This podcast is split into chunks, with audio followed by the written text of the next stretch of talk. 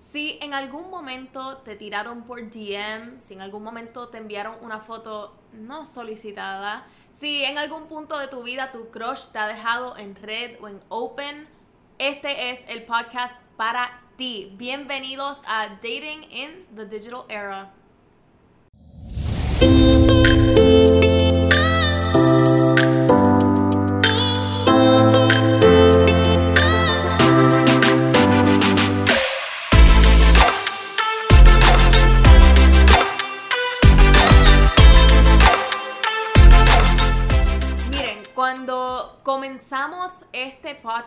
Yo les dije que íbamos a estar más íntimos que nunca y los llevé a mi casa, estamos haciéndolo one on one, les bailé pole, he salido en pijama, acaba de levantarme sin maquillaje, pero ahora gracias a IA Inter Apotec Puerto Rico nos ponemos más íntimos que nunca con su línea de productos íntimos. So, be prepared porque estos podcasts will only get closer. Solamente nos vamos a seguir haciendo más pan y nos vamos a seguir haciendo más close, así que. ¿O es que tú te creíste que yo te iba a invitar a la ducha conmigo? I mean, maybe. I don't know. We don't, we don't know what might happen in este podcast. I mean, on I've done things that I never thought I'd do, so. Miren, pero vamos a ir al tema del podcast de hoy. Les voy a contar un relato personal porque todo lo que yo hablo lo hablo por experiencia propia. Así que acompáñenme a ver esta muy triste historia.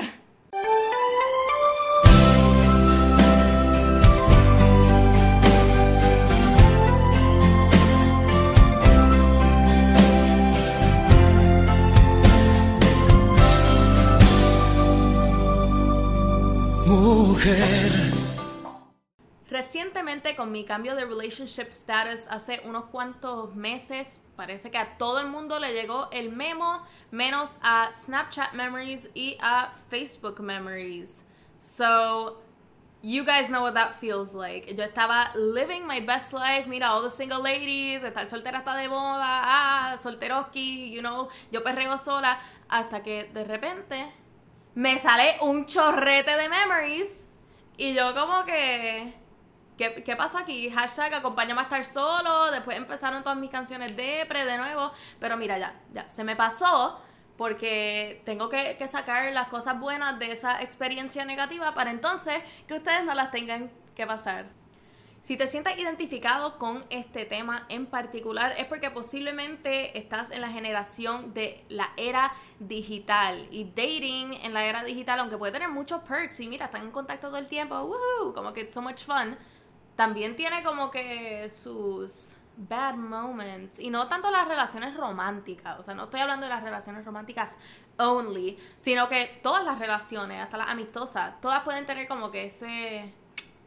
Ese, ese bad vibe, ese. Eh, eh, como que ese, ese pinch of, of bad. Es como un yin and yang, you know? You have your good, pero tiene the bad in the good. Así que yo me di a la tarea de recopilar algunas de sus contestaciones en una de mis encuestas de Instagram para preguntarles que cuáles son las cosas negativas de dating in the digital era. Que detrás de todo el romance, como se lo acabo de decir, siempre tiene sus cositas negativas. Hice una lista de top 10, tengo casi 30 respuestas pero si fuese a contárselas todas no vamos a terminar y aunque ustedes saben que yo lo haría, yo sé que ustedes no lo van a escuchar entero y nada más van a buscar las que a ustedes les importe o lo que ustedes piensen que es más relatable para ti. Así que les voy a compartir estos top 10 que yo creo que resumen lo que es dating en la era digital. Este, y en realidad tener cualquier tipo de relación en la era digital, sea una relación amistosa, sea un super crush, sea un buddy. You know what I mean. Este, anyways, aquí están mis top 10. Número 10. Tinder objectifies women. Esto me lo escribió un muchacho, eh, pero yo pienso que en adición a que it objectifies women, it objectifies everyone. Yo creo que la mayoría de los, de los dating apps objectify everyone, porque literalmente, o sea, estás decidiendo si te gusta alguien por la manera en que se ven y eso no está cool. Número 9. Leading a double life Tú puedes tener la vida más sabrosa en social media de que tú viajas el mundo, coges sol, pariseas todos los weekends, pero en realidad estás tirado en tu casa viendo Netflix y has visto Tiger King como 17 veces y nadie sabe eso. Bueno, You're leading a double life. Be genuine. Yo siempre soy súper genuina en, mi, en mis redes. And you guys will totally see that. Igual que me ven maquillada apareciendo, me ven en un bun tirada encima de mi huge dinosaur. La número 8. Hay demasiada evidencia. En la era de mis papás, ellos me contaban todas estas historias de lo que era que ellos hacían, de que se trepaban en las mesas y pariciaban y wow, o sea, estuvo tan y tan brutal. Y yo, pues, enséñame la foto. Y me dicen, no no hay evidencia de eso. Ahora en esta generación tú sacas un teléfono, tú haces una loquera y ya lo tienen grabado, lo tienen retratado, te publican, your life is over or your life is just beginning, I don't know. We don't know, pero there is too much evidence, o sea, hay, hay evidencia de todo, así que be, be careful con lo que hagas porque todo puede ser retratado. Número 7. No se valora la autenticidad de la conexión humana frente a frente. Ese tacto, ese pararte al frente de alguien y confesarle que te gustan. Ahora todo es tan fácil. Mira, tú le envías un snap a alguien y si la persona no te quiere contestar o la persona te quiere pichar, pues no te tienen que contestar porque no están al frente tuyo, así que eso no se valora, como que esos nervios cuando tú vas ahí con alguien y como que eso es como que little jittery vibes cuando escuchan una canción juntos, no sé, ya eso no existe y tenemos que empezar a, a propiciar eso, that's what we need right now.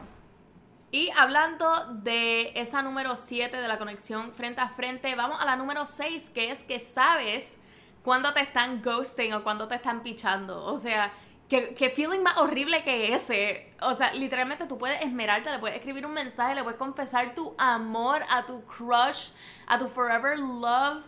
Y si la persona te deja en red, ¿qué vas a hacer? ¿Volverle a escribir para que te vuelvan a dejar en red? Esa es la cosa más deprimente. Mira, por lo menos en, en las otras generaciones tú le decías de frente y era como que, Coño, por lo menos te tienen que contestar, por lo menos te tienen que decir algo. Si llamas por teléfono, te tienen que contestar. Pero ahora es como que, pues, sabes si te están pichando y sabes si está haciendo un try hard y la persona just no quiere hablar contigo. Número 5, la intensidad porque texting es 24/7. Literalmente no nos estamos dando tiempo para extrañarnos. O sea, estamos texting todo el tiempo, estamos hablando todo el tiempo, estamos al tanto de lo que la persona está haciendo y si hay como que un sudden shift en eso, automáticamente piensas que algo está mal o que tú hiciste algo mal o que metiste en la pata. Guys, o sea, we need a little break. Necesitamos un breakecito. No estoy diciendo que me paren de textear, pero breakecito, vamos, vamos, vamos a bajarle. Vamos a bajarle como que 10. Número 4. Hooking up y dating apps ya uno no puede entrar a un dating app y como que esperar genuinamente sacar una relación bonita de eso, porque lo que quiere todo el mundo es entrar a, su... I mean, estoy hablando como que en general, yo no te estoy juzgando si tú eres de esas personas que entra buscando una conexión genuina, porque I know que existen esa gente.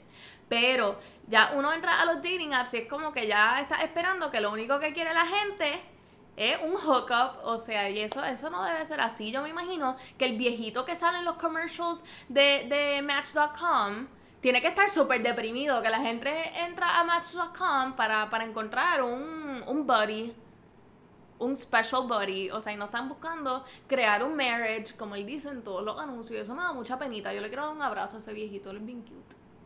Número 3. Being catfished. Mira, yo no sé si ustedes han visto el programa de Catfish, pero mi mamá y yo hacemos binging de Catfish. Y es como que tú no sabes genuinamente a quién le estás hablando, al menos que como que hablen por teléfono y hablen por FaceTime y como que puedas saber que esa persona es una persona genuina. Te pueden estar catfishing. Y yo sé que le ha pasado a amigas mías y posiblemente me ha pasado a mí en algún momento, pero no, genuinamente no sabes con quién estás hablando and that's a little bit scary y la gente tiene la oportunidad de hacerse pasar por otra persona le puede estar hablando un criminal y no te das cuenta y te enamoras de un criminal. Entonces estás cantando la canción de Britney Spears en la ducha, deprimida, porque te enteraste que la persona que le compartiste toda tu información no es la persona that you thought it was gonna be. And that's kind of scary, y'all. Número dos, y esta me, dio, me dio duro, porque puedes saber cosas de la persona antes de que la persona quiera que tú sepas esas cosas. No sé si me, si me entienden. O sea, ahora con stalking y con el Facebook search y con Google search, puedes enterarte de cosas de la persona que a lo mejor la persona estaba esperando un poquito de más tiempo para confesarte o para contarte. O sea, tú no sabes la cantidad de personas que yo le he hablado y yo vengo y le empiezo a contar de alguna de mis experiencias de vida, como que, ah, no, sí, porque yo escribí tal libro, I don't know, una cosa así, como que para tratarle, tú sabes, tell them a bit more information. Ah, no, sí, ya yo, I googled it, I know that yo, yo no quería que tú supieras eso todavía, yo te quería impresionar. Y eso también va con las cosas malas, así que pueden enterarse cosas buenas, pero también pueden enterarse cosas malas, pero dense un breakcito, no estoquen a nadie todavía si están hablando con ellos y esperen a que, a que la conversación fluya, no dejen que todo sea tan inmediato. Y la número uno, que genuinamente un poquito sad porque, porque es bien cierto, y es que no tienes que ir la milla extra para querer ver a alguien, porque lo estamos viendo todo el tiempo. Estamos viendo las fotos que ponen en Instagram o en Facebook, estamos escribiendo por Snapchat, estamos escribiendo por iMessage, estamos oh, hablando por FaceTime o por House Party. Así que te sientes que estás constantemente con esa persona, que puede ser bien cool y puede ser súper chulo poder estar en contacto con esa persona, pero es como que, wow, si ya te tengo en mi teléfono 24 horas al día, porque voy a tener que sacar de mi tiempo para verte. Y yo sé que este no es el caso con todo el mundo, pero es eh, un caso que conozco bastante bien. Este, y es que, pues, tú sabes, eh, es conveniente tener a alguien en el teléfono todo el tiempo, así que no vas a genuinamente sacar de tu tiempo para ver a esa persona por el frente y tener las mismas conversaciones que puedes tener por FaceTime. That's a little bit sad, you guys. I don't know, eso me puso a mí bien sad. Mira, yo sé que estamos en cuarentena, pero de vez en cuando vamos a cerrar los apps, vamos a llamar a la persona, vamos a escuchar a esa persona, podemos llamarlo por FaceTime, vamos a planificar cosas que vamos a hacer tan pronto uno salga de la cuarentena. O sea, vamos a empezar como que a, crear esa costumbre de no solamente hablar por un mensaje de texto y pensar tres veces lo que va a escribir, sino vamos a escuchar a la persona, vamos a hablar de, de las cosas así inexplicables de la vida, no sé, de la inmortalidad del mosquito, como dice mi mamá. Este, y pues nada, vamos a planificar para vernos. Eso es tan importante, el physical connection. Tú puedes tener una hella conexión con alguien por mensaje de texto, como he visto en 90 Day Fiancé toda la vida, que viene, se están texteando una intensidad, oh my god, y es tan, es tan sexy, y después se conocen en persona y es como que, deuces, no sé qué decirte en persona. Yo no les voy a decir que la cosa se pone fácil, porque no se pone más fácil a pasar del tiempo, pero la tecnología no es del todo malo porque te enteras de que no estás sola en este proceso y hay otras personas que están pasando por este proceso de vida y de dating en la era digital igual que tú. Así que ya saben, la tecnología is not all that negative, sino qué estaríamos haciendo para yo contarle esta historia esta tan triste historia que les acabo de contar. Y ustedes igualmente me pueden decir si han pasado por esta situación y cómo ustedes la están manejando. ¿Cómo ustedes están manejando este dating en cuarentena? Este hablar con gente en cuarentena, I don't know, friendships en cuarentena, todo esto. You guys can let me know and I will respond gladly con toda mi experiencia. Así que hablamos luego en otro episodio de Enemiga del Silencio. Gracias a ti por joining me todas las semanas y por sugerirme estos temas que son tan importantes.